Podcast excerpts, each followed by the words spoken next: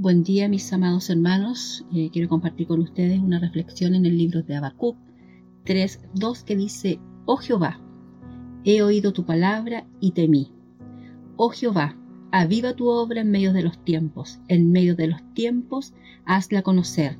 En la ira, acuérdate de la misericordia. Vemos aquí, hermanos amados, que el libro de, de Habacuc, que Habacuc vivió en Judá durante el reinado de Joacim, profetizó entre la caída de Nínive, que era la capital de Asiria, y la invasión babilónica de Judá. Con Asiria en caos, Babilonia se estaba convirtiendo en la potencia mundial dominante de aquel tiempo. Y los versículos de apertura revelan una situación semejante a los días de Amós y de Miqueas, esencialmente porque la justicia había desaparecido de la tierra, la violencia y la impiedad se encontraban por todos lados.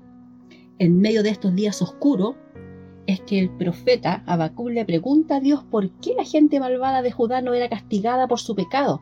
No comprendía cómo un Dios justo permitía que existiera tal maldad. Y Dios le prometió que utilizaría a los babilónicos para castigar a Judá.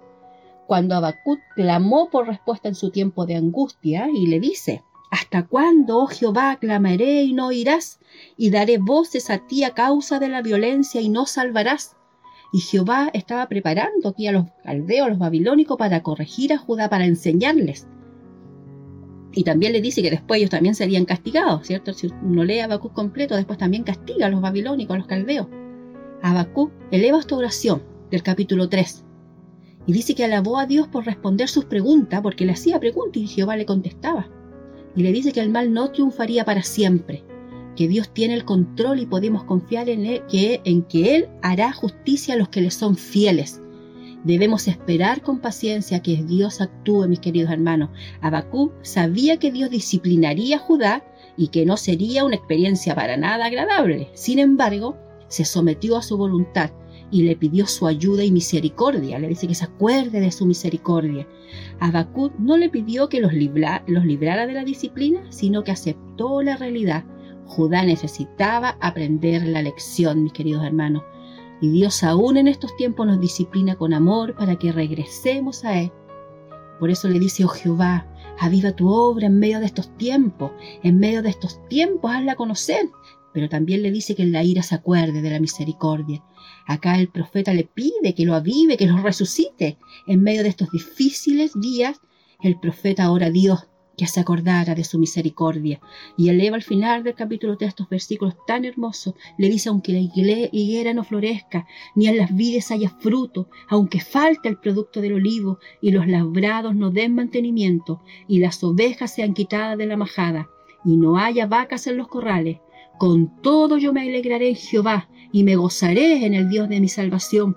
Jehová el Señor es mi fortaleza, el cual hace mis pies como de siervas y en mis alturas me hace andar. Aquí Habacuc le declara que aunque en tiempos de hambre, de escasez, de pérdida, él se alegraría con todo en el Señor, mis queridos hermanos.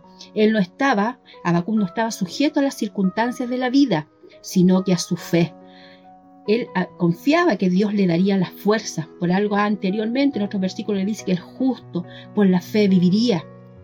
Y en estos tiempos difíciles, mis queridos hermanos, es que también a nosotros se lo han levantado los caldeos. Dios ha permitido, ¿verdad? Llámese cesantía, eh, persecución, desesperanza, esta pandemia.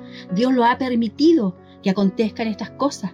Pero Dios en este tiempo también nos dará la fuerza y nos alienta a nosotros, que en su debido tiempo Él traerá también su justicia al mundo y eliminará el mal por completo. Solamente los hijos del Señor en este tiempo tenemos que aprender lo que Dios nos está enseñando que le busquemos, que consagremos nuestras vidas hasta que Él venga. Querido hermano, su venida está más cerca de lo que pensemos. Seamos como los tiempos de Habacuc, estamos viviendo esos tiempos. Confiemos que el Señor nos dará la victoria completamente. Que Dios les bendiga.